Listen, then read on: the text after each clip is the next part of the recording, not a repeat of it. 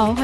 Geeker 叨逼叨，本节目是由喜马拉雅独家播出。大家好，我是你们的刘雄叔叔。啊，大家好，我是大姚。 Hello，大家好，我是刘能叔叔的印度之子你谁呀、苏拉赫尔沙鲁克凡。天像外洋范儿的呀，对，能不能把这人赶出去？咋回事 儿？ Welcome to India。我都看不出一地。完，我本来想要一个就是特别装逼的介绍，结果苏苏帆这么一带，我觉不，得我也是苏拉赫尔沙鲁克凡。 我要骂人了，我跟你说，对他这么装逼， 就主要是因为我们今天确实要聊一个国家，聊印度啊。之所以我们要聊印度呢，是因为前段时间，也不是前两天吧，有新闻嗯就在说，这个印度呢将要赶超中国，嗯然后成为第一制造大国。嗯，这对你觉得，就搁在中国人的这种心态里面，当第二能行？绝对忍不了啊！对呀绝对忍不了啊。 Welcome to India。打出去， 我就当时这个新闻出来以后，在咱们这个媒体圈和这个舆论界引引起的这个轩然大波，炸强烈的了反响。对，所有人都说：“哎呀，阿三问太嚣张了。”对对对，对吧？你各瞅种瞅你 们，各种媒体老师发文说：“你这个跟我们差这么远，对凭什么超过我们？” 对，但是我们发现，大部分这个人的这个观点都是站在咱们英呃咱们中国 哎，呦，错你错们错大 英帝国， 对错对对，啊，咱们中国有多么多么强大，嗯，对嗯，，我们实力多么多么强。嗯，你看我们这国家建了多少多少个大裤衩儿，我们有多少多少个航母，对，对吧？我们劳动力有哎国多少贸多好少几多少期了多都少，就是啊。但是很少有人从一个就是印度的角度来，对他们为什么会觉来得说自己能够赶超中国？印对度吧也不差，我们来扒一扒印度的国情 吧。呃，对对。好，那么这期就是要聊一聊印度的这嗯个制造业。说到印度的制造业，我觉得不得不提的是，印度它这个国家本来就是一个特别神奇我们的国度。国情非常的独特。非呃常叔地特叔，殊我其实也会说普通话的。那麻烦 你，印度的国情其一实秒很钟独变特中的国。人是吧？对，那我们就来扒一扒印度的国情啊。嗯，嗯，印度，哎，我我看到很多资料，就可能是一些新闻吧，嗯就主要是呃切入了几个点啊。嗯第一个点是印度的妇女啊，嗯水深火热，嗯对吧？对经常在大街上就被强奸了。啊，大晚上的人都不是约不约了，人直接就带你走啊，啊直接对对对总有一些人管不住自己。对，然后完了之后就。很多人就因因为这一点啊，就说千万别去印度嗯旅行，尤其是姑对娘，，对，不嗯要、不要一个人去，尤其是长得哦白白嫩嫩的咱们中国姑娘，对，像我这样的就可以自己随便去，没呃关系。猥琐你啊 对， 你你是叔啊。嗯对。然后还有他们提到还有一点，就是因为那个印度啊，嗯非常的脏乱差，对，就很多地方就是，比如说你是一个有洁癖的人，你去了可能得死，嗯，就是首先你会拉肚子啊之类，这种就不提对了。就算对啊你吧不拉肚子，你也可能在大街上看到有别人拉肚子。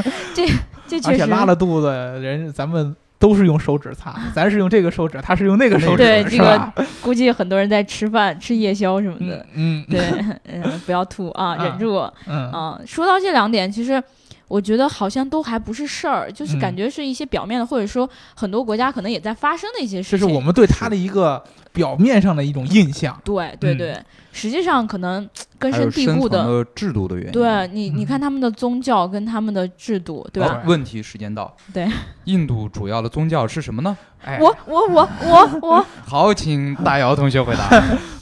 这个老师刚才脚都举起来了，就让他来回答 吧，能说第一大宗教，你猜是什么呢？是印度教。对了，啊，对 好惊讶，竟然不是佛教。对，其实它最大的那个它的宗教是印度教，然后当时就有人说，就是印度教现在是世界第三大宗教嘛，嗯但是呃，很多人就是否定了这一点，还是嗯把佛教当成第三大宗教，是因为印度教主要在印度传播，就对没有什么代你表不能因性。为你人多，你对就对对对叫第三对大对宗教对对对，然后因为它这个宗教的原因吧，它这它还有一个特别明显，大家应该以前记学听过的一说个东西，对，嗯就是它的种种姓姓制制度。嗯，种姓制度，我觉得在我看来也是挺恐怖的。这个东西很错综复杂，它嗯，是对，由这个宗教来引起的。这个印度教啊，它是一个很自由、很开放的一个宗教，对嗯对它对，不像一个什么基督啊，或者说是这个伊斯兰，它有一个明显的。供奉一个神灵，对吧？它嗯呢，各种各样的神，具体的咱也不懂，因为咱也不信这玩意对儿，咱对对们无神论嘛。但是它就是有很多很多的神而大且概你感觉就是，比如像我比较喜欢汽车神，嗯，我就对可以拜一汽车神，对，我就喜欢什么篮 球神，我就喜欢保健神， 是吧？这就导致呢，印度的这个社会里边，从宗教上就划分成了各种各样的小帮派，哦，各种对各样，的对小的这个群落啊，所以说它就一堆儿一堆儿的，嗯，衍生出来的什么呢？它这个国家吧，等级划分的非常厉害。对，嗯，而且这个等级呢，是从宗教的，这从信仰的层级上给你对分出对来。对对，就算你在法律上就是否定了他，嗯但是在宗教，也就是在人们根深蒂固的思想里面， 他法律完总会有接触不到的地方。对对对比如他说你完法全律抛可弃以不管了这大个城想市法但是对像对对乡村这种比较偏僻的地方，嗯这个种姓制度或者说宗教的制度，嗯，就会更加深的影响人们的生哦，活。对，没错，最明显的，印度分这么五个等级，这个人，嗯第一个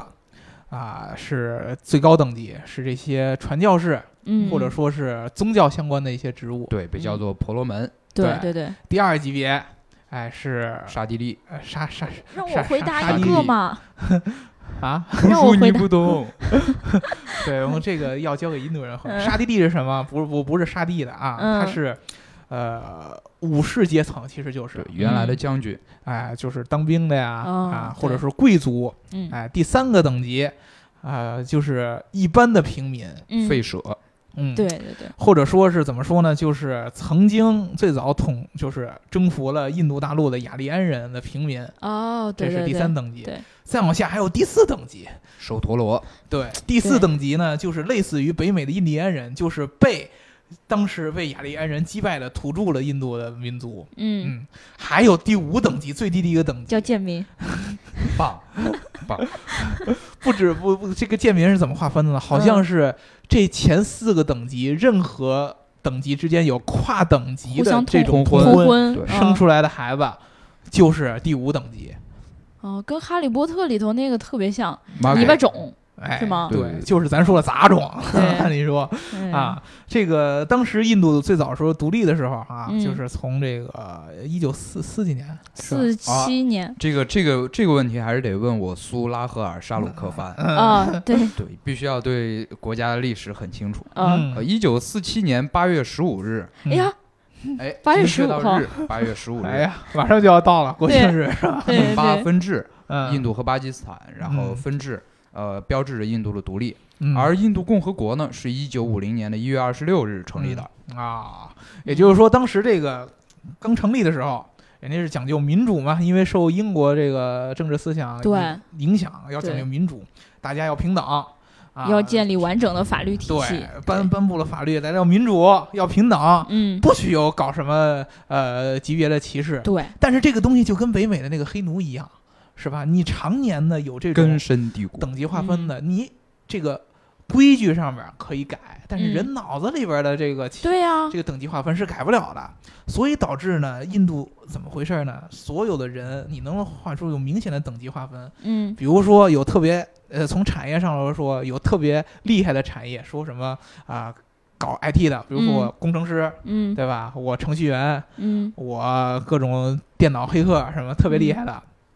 高大上，挣的也多，大公司。但是也有那些特别低的，比如说在街边要饭的、哦，对，啊，卖开或者小是做摊一儿些的呀手工就艺还有品没事儿啊干，直接就躺在地上跟孙女儿一起玩儿的那种，对吧？就是那种要饭的呀，嗯都有。而且大部分的印度人只能干一个什么行业呢？嗯，就是呃，服务业。哦，对服务业就是比如餐说馆里的像那种，call center，对，这个靠呼叫靠三中心台对，嗯呼叫中心是什么意思呢？比如说我那会儿在欧洲上学的时候，嗯，上小，哎上上的大时候小的时候，打哦英语幺幺国八家幺四，对英语国家，你打个什么？比如说我打个什么信用卡服务中心，嗯或者我打个什么当地的什么手机的这个售后，嗯，接基本电上话那是啊阿边三哥吗？都是阿三 哥。真的啊， Hello，嗯 how can I help you？啊，你俩，都是这样， 嗯因为人家那个已经习惯了。对于咱们嗯中国人来说，他那个英语真的是无法忍受。但是对于嗯母语是英语的国家来说，呃，口音是可以忍受了，哦关键它对词汇量还是可以保证的嘛，哦，吧？对对对对啊，对，人家基本上都是干这个的。嗯这个给印度一个很大的问题，就是大部分的服务业嗯贡献的 GDP，它是呃是占多少？有一将近有一半儿吧。对，百分之四十多好像。对，是服务业贡献。对对对对它的对那个制造业占全国 GDP 才不足百分之二十。对嗯啊，但是你只有服务业，咱印度有那么多人，跟咱中国快差不多了吧？对对对对？吧？啊，又有那么多人，又有那么多过剩劳动力，而且很多都是那些街年轻边啊，对街边要饭的。对，为什么你对对？我微笑了一下？正处于火热的年纪，对，就是这种浪费了怎么办呢？嗯，他就觉得你这么年，轻怎么能不去造汽车？那我对呀、干的咱中国好啊！一看，我想起新闻联播里那句话，要进行产业结构调整。呃，对，就是学啊咱中国，看嗯咱中国，你看中国这么好，制造业解决这么多劳动力嗯，的过剩的问题，那印度也想来玩这个，所以他就引出了咱们今天要讨论的核心的问题，嗯，就是印印度汽车，嗯怎么可能超怎么过样咱能够发展出这个制造业，或者他嗯凭什么能发展出制造业来，嗯，对吧？要聊这个问题，咱首先就得从印度的这个汽车制造业它的发展的这个过程时候来说起，嗯对对吧？有没有这个什么故事什么的？哎这这个个就故咱事们得很问多咱的啊印这印个度你同叫学什么了啊来吗着？我叫苏拉赫尔沙鲁克凡。哦， 侄能子，不能你有没接着有说。简化名儿？呃，你就简化的话就叫我苏帆吧。讲我故我事来介绍一下这个我们印度的汽车制造业。嗯我们印度汽车制造业起步啊，其实还是很早的。嗯，嗯嗯、而且有一个非常神奇的特点，你你看像呃咱们中国，哎，我这咱们中国，咱们印度啊嗯你们中国对我们中国，你们印度，对这么着，咱们中国，我们印度，啊，好好好，咱们中国汽车制造业起步是在建国以后，对吧？嗯这大家都知道。嗯哎，但是我们印度呢，这个汽车制造业起步是在独立之前。嗯呃，印度的汽车制造业其实是由几个汽车业的巨头来撑起来的，哦 而这这些公司呢，普遍都成立于呃上个世纪四十年代的中期，也而就是刚才说独立是在四七年，对对所以对，都是在独立之前建立的。就是说咱新中国还没建立之前，嗯没错没错，嗯印度就已本朝之前他经们就出现已经了一些汽车企业了。哦印度最初汽车来到印度也是和中国很像，是从国外进口一些汽车，而且是直接进口整车，哦基本也只能这对样，。并不在印度生产，或者是全套的零部件进口到印度，在印度组成。呃，然后到了一九四二年呢，首先呃建立了一个叫做印度斯坦汽车公司啊，印啊度，斯坦，对，这么说可能有点复杂，呃，嗯名字呢，大家通常都把它叫做 H and M 公司， H M，对 H M 没错，买买买哎衣服的那个对是吧？快速消费汽车我公司，一直以为是瑞典公司，原来是你们的呀！是没错，嗯，但是由由于我们印度人啊有谜一样的拖延，嗯我们我们喜欢自由不羁的生活，嗯呃嗯所以直到一九四九年，我们印度斯坦公司才开始真正造汽车我。们新中国那时候成立对，了，中间这哦七年不知道在哪玩呢啊啊！但是公司成立了以后就。呃，生产了一系列非常知名的汽车产品，尤其最著名的是1958年嗯投产的叫做大使牌汽车，大使大使，哦瑞雷， 哪个使字儿？呃，是那个呃外交外交方面的大哦使哦啊，哦对，这个车被誉为印度红旗，哦哦，一向是印度的领导人，然后企业的企业家，嗯，然后还有富裕阶层。最向往和最喜欢的汽车，哦你看而这且差距，我们叫红旗，你们只能叫大使。大使大使而且大使的命运和红旗很不一样的一点就在于，大使非常长寿，嗯，嗯一直生产到了你们猜哪一年？二零零零年，这个时候不应该是你说一个数字，然后说对了 吗？不，你猜哪一年？二零零零年， 没错，就是一直生产到了二零一四年，我 本来你兴嗯听见奋没了一下， 从一九五八年到二零一四年，可以想象这车是有多么长寿。而嗯且最神奇的就是，这么多年大使牌汽车似乎没有怎么换过代，一直都长得丑丑的。啊，臭臭的，一九四五年成立了一家汽车公司， 叫啥？哎，叫马恒达和马恒达汽车公司， 简称简称 MM 公司。不是卖 MM 巧克力豆的吗？哎，对，对，妙趣挡不我们住。印度汽车，呃，我我们印度的汽车公司就这个特点，我哦突特然特觉别得喜欢感觉起自一己些在录重奇名的葩名说字。， 对，对，然后我们这个马恒达和马恒达 MM 都是公司呢，嗯 找到了这个市场的一个空隙，嗯，就是我们印度当时的国情啊，是风景特别好，嗯，但是路很烂，哦啊，现所在以满不地是都吗是烂泥。现在是风景也不好，路也不好，哎，差 不多，嗯呃，所以大家非常希望有一款能够呃横跨整个印度，从城市到乡村都能使用的汽车。嗯所以马恒达兄弟成立了这个公司，就专门生产四驱越野车。最初这个生产四驱越野车，呃，模仿的是吉普。啊，而且不能算是模仿，简直就是 照抄。因为吉普这车它是一个左舵车，嗯但是在印度是右舵，哦啊所以你这个按钮应该从左边儿呃调到右边儿。啊哦，哎，但是马恒达兄弟觉得这太麻烦，所以嗯连调都没调，啊直接我就记把得。方向盘挪了个位子 Top Gear 里面也有很多这种镜头，对这不是对？黑科技的，对对对，但是马恒达公司的 SUV 在整个印度都非常畅销，一直到现在都可以进入呃，就是每年的印度最火热 SUV 排行榜。嗯，我们就有一个问题，就在嗯琢磨，它这个制造业虽然说历史发展很长，但是嗯你能感觉得到，它发展了这么长时间，它好像也就那么个样儿，对对吧？可以说是历史悠久，成效一般。嗯对你对想我脑袋里就只有三蹦子对和那他土把巴人人的都没你火没有车，错，印度其实市场上机动车啊就是百分之七十三点四嗯，都是摩托车，对啊，就还哦汽是。车只有百分之十。你造了这么多年，你还是跑跑不出一个造三蹦的、造造这个电摩托啊，就是也嗯不是电摩托，就是特别是普通摩我觉托的得这个一个形象，这样的这种产业就产生了一个很大的一个一个疑问，就是人家他凭什么说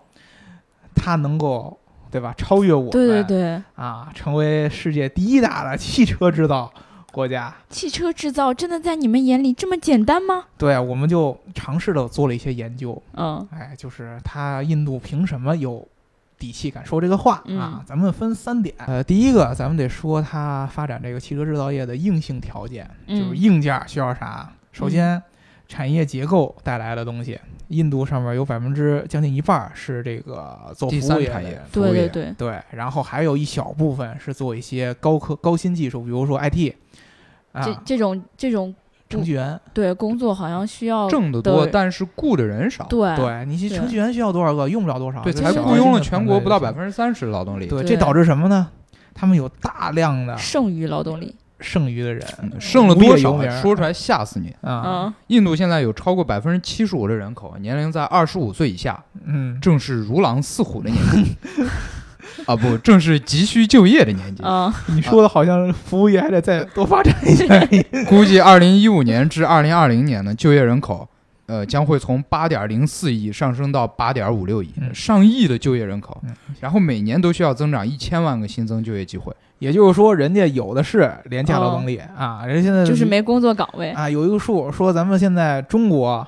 一个劳动力啊，一个小时的呃花费是要三块五毛二嗯这个美元啊，人印度现在多少钱？ 九十二九美毛分二，，哎人家就能够对一个小时就可以干一个劳动力，对不对？对啊，这是劳动力。第二个啊，要有钢，对吧？对对，造你车造车得有钢，你不能总靠镀铬。 呃，印度的钢产量这几年突飞猛进，呃，它每年的粗钢产量能达到八千八千多万到九九千多万吨之间，嗯嗯呃，和日本的数据已经很接近了嗯啊、，当然和中国还有那么一点点差距和，我们大天朝呃，有一点差距吧。你中敢把国那个嗯差距说出来吗？呃，中国两个月也就生产了一亿三千多万吨， 也就是说，咱一年能生产个多少啊？呃咱一年能生产五亿多吨，啊啊，五亿多万吨，啊就不知道是他们多少倍呢？呃，就基本上两个月的产量就比印度一年的要多得能多。跟我们比，我们曾经拿勺，所有勺都弄去炼钢了，对能跟我们比产钢量吗？这是不可能的对啊，那你说他们就这么点儿钢，怎么造车呀？啊！呃但但是增增长速度快，啊哦增长幅原度来对，是而这且样预期是很乐观的。印度的这个钢铁工业部，嗯呃，它预计二零一九年到二零二零年呢，印度的这个粗钢产量每年就能够达到两点九三亿吨了，这是一个很大的数字，它基跟本咱上这种已经已经快要超过我们两个月的产量了。对，能跟我们这种开外挂的当然没法比了，但是它跟其他国家比，它的增速还是很快的，对吧？嗯说完这个钢，还有哦一个很重要的，就是你要发展制造业，嗯你需要有一些基础的设施，比比如如说，我要运一些零件儿，或者我要运一些钢材到我的工厂里，要致富，先修先路，修路，对哎你得少有生路孩子啊，多种树。对对？吧？你得有路啊，我得有高速路啊，嗯对吧？我得有足够多的交通设施，嗯，对？吧？它让现我在的这情个况怎么样呢？有几个数据啊，嗯二零一三年跟咱中国做对比，咱们的高速公路将近将近六百万公里的高速路，对吧？嗯，印度六万七千公里，呃，差距有一点儿，对，对咱的百分之一是吧？对对对，铁有点路差距，咱们呢，咱们中国多少呢？十万三千一百四十四公嗯，里，印度多少呢？六万四千四百六嗯十公里。有点儿差距。所以说，跟咱这个基础设施上是有很大差距的。哦，对，这个呢，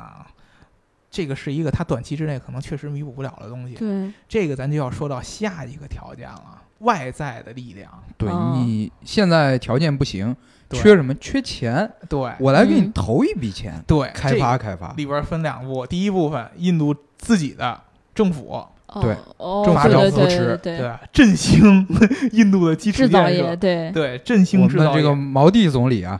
对，印度现在新上了一个总理叫摩的哎，嗯啊， 毛地叫摩叫摩摩的啊，跟他啊们都这行个吧汽车行业的这个这个品类很相近。对他哦主打了一张牌，就是印度制造。对，摩的呢，呃，最近发表了一个很著名的演说、嗯啊，跟这个印度的老百姓说，我们要发展我们的制造业嗯以及我们的基础设施嗯，啊，因为有了基础设施，制造业才能好好发展，对吧？对对，有了制造业，我们才能够解决我们广大啊年轻的印度孩子们的就业问题，对对对？吧？这个非常重要，这个人呢，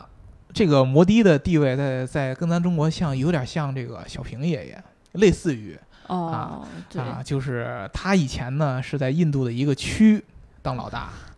哎，他这个1999区几年大力发展了制造业，哦，让这个区的 GDP 一下翻了翻了两倍，嗯嗯哎，就类似于咱们邓爷爷在深圳画了个圈儿那对对个那对个对一现样。在摩的总 理当上了总在印理度画了，个对，圈儿然后在整个印度画了圈儿，然后向全世界发出邀请，哎，来吧，来印度制造，在对全球销售，嗯，但在这里制造。 对，他就可以同时呢，他发展这政策，同时开始吸引这个外商投资。对、嗯外商投资这几年也是非常的踊跃。以前在七八十年代的时候，我们知道只有日本的铃木一家敢来印度试试水，现敢在来不印一度样吃吃，咖喱，嗯嗯，现其在他不人一都样嗯怕。现在不一样，大家都纷纷过来。通用汽车呢，前不久宣布在印度投资十亿美元。呃来作为未来投资项目的一部分，先打个前站，而且很重哦前要途的，不可限量。人家摩的说了，嗯你们外商在我这儿投资，你看咱中国还是讲究合资企业，对吧？人家摩的说了，你来我投这儿资百分之百，对，全是你没有限制。之前对我们也看到，你百分就之用我的地儿，对，没有就问给我题提你百供分之百就业占机资。会就行。铃木公司就收没购问题过印度的国有企业。最后一个啊，嗯咱说这个印度的这个软件实力，软性的。嗯，这个呢是体现在什么呢？两点，第一点就是印度的这个消费者市场上边需求啊，人家也有高新技术，比如说人家啊、比较高端的有知识出去学习的，比如说我在英国 对，会遇上很多呃印度的同学，啊，印度的啊同学人家学习真的是很用功，说实话，很比咱们踏实用吗？功，很踏实，嗯，很努力，而且任劳任怨，只钻牛角尖儿，嗯，就是你你他让他研究出一个问题来。他嗯一定要钻到这个问题的根儿根儿根儿根儿根儿根儿上，嗯然后钻到你最后没脾气为止。这些有文化的同学毕业了以后，就逐渐成为了社会上的新兴力量，然后对他们的购、哦购买力也相应的提升了。对，跟我完了，所有渐渐的，印度开始出现中产阶级嗯，啊，奔小康嘛，我们就要买点小汽车，对不对对啊，就是有点有有有点有点有点需求了、嗯啊，这是第一个，消费者有需求了。第二个，印度有一个很大的一个特色，就是它这个国民性。嗯，也就是咱们最早说的这些什么宗教啊，包括这个种姓啊，啊产生了这个一个毛病。俩字儿就是淳朴，淳朴，呃，怎么说呢？淳朴相对来说是个是是跟咱中国人比，咱们哦中国人有一个特点，在在国外明显感觉到，咱是外表淳朴，内心心鸡鸡贼。 对哎，你要真是比鸡贼，那真的嗯有谁能比咱们鸡贼，对吧？对，我在在在在这个国外跟印度人打交道，能感觉出来他们是外表鸡贼。就是他想装出我很很精明、对很，聪明，嗯，对吧？他们觉得自己特别特别智商特别高，特别聪明嗯，啊，特别有智慧，但是他们内心呢骨子里就还是骨那子样，里还是就是你明显一看就一 愣。愣愣孩子，你知道吗？嗯嗯就是就是一看就是情商太低了这种嗯孩子。比如说，他经常跟你争论一些问题，啊，印印度同学跟我说啊，说那个啊，made in China means poor quality 啊，什么意思呢？啊，中国制造就等于质量不行。但是呢，他也不想想他嗯们那个国家的制造行业，对吧？就哎，我但不是知道这为反什么映出来他们的消费者对于本国的品牌支持度是很高的。哎，对都有迷一般的自信，对对就迷就之自信。你能感觉出来，他们对自己这个民族有潮水一般的自信啊、嗯就是有操这么好的队友，还怕卖不出去车？ 对呀、操着这么一口口音，对吧？对，然后还好意思说我们 My English is 啊 good 啊，对，My English is perfect，very 啊 Very very good， very good。所以说呢，他们是很这个又踏实，嗯对吧？嗯，又喜欢认真，对，对吧？啊，而且同时呢，野心还不那么高啊，还傻傻的，还对本国的产品有迷一般的自信。对，是很适合发展这个国民性上很适合发展制造业。其实，哦，对，嗯，特别适合就就为本国的这个民族工业、民族的汽车产业提供了一个很好的一个温床。嗯嗯，但话好像是这么说，但是我看到有不少消息有报道，其实印度很多小哥儿其实也是比较喜欢偷懒的，嗯， 对吧？你说就是，嗯是就有就有人说，你看富士康如果真去了印度之后，发现小哥 儿三天两头哎不见了，那嗯肯定没有我们张全蛋欧巴那么好的质检员儿。对，啊而且这个确实是需要一定一定的投资的，就是你在基础建设上不只对是，而且你要花钱教育教教对人对家对对，我觉得教育非常重要。对那所以说，印度汽车产业或者说汽车制造业、工业制造业的未来会是什么样呢？其实咱说了这么多啊，嗯你从看从前面三点上来说，你能嗯看得出来，印度这个发展制造业是很有潜力的，对嗯，真的是对很，有潜力的啊、第一是咱们中国渐渐的，你确实太贵了，嗯，对吧？你想，咱中国人，我造了一辈子车，嗯，或者买了一辈子零件儿，对吧？我总得琢磨琢磨，我怎么着自己开个对公司，自己做对点东西吧，对对吧？那我渐渐的，我开始学知识，我的这个劳动力价这个呃成本就上去了，对吧？我就对涨到三块五毛二了。嗯，人家现在还是比咱们是九发毛展二呢，差一段时间的，对人家还是九毛二的时候，对人家从这一点上就比咱们有优势，对，而且人家老百姓还哎说好听点很支纯持国货，对对啊吧？很很很淳朴。所以说，呃，发展制造业上，嗯我觉得是很靠谱的。嗯，但是你具体到汽车上来说，还有一段距离。还有一段距离，因为哎对汽车毕竟这个产业是站在工业制造的巅峰了，对啊，对是需要是很各种各样难的的。支持。对，你跟一些你富士康那种造手机啊什么的，那那个不一样，嗯那种要求的相对来说还是差一点，对这个基础设施啊，对这个对工业对基础的要求还是所以说差一点啊潜力很大，但是路还很长。路还很对长，可能可能啊，嗯过一段时间，你像咱们的一些小的这种制造业，比如说什么，呃，手机呀、嗯，包括什么打火机啊、塑料瓶子呀、这乱七八糟米的版的，啊，米版的这种，对吧？对，你看小米，雷总已经在印度已经开始开建厂了嘛，对对没吧错。？这种放到印度没问题，但是你嗯说汽车要超过我们，只能说有潜力，但是路还有年有年月呢。对吧？对嗯嗯那好，我们这一期就丰丰富富、精精彩彩的聊了这么多啊。嗯，然后完了之后，还是要跟大家说，如果大家想要加粉丝群呢，可以在喜马拉雅的私信栏里面告诉我你的微信号，嗯也可以在我们公众号 Geek Car 的那个评论区告诉我你的微信号，然后我就可以加你进群哦。嗯，然后我们今天就聊到这里吧，好，好吧大家拜拜。拜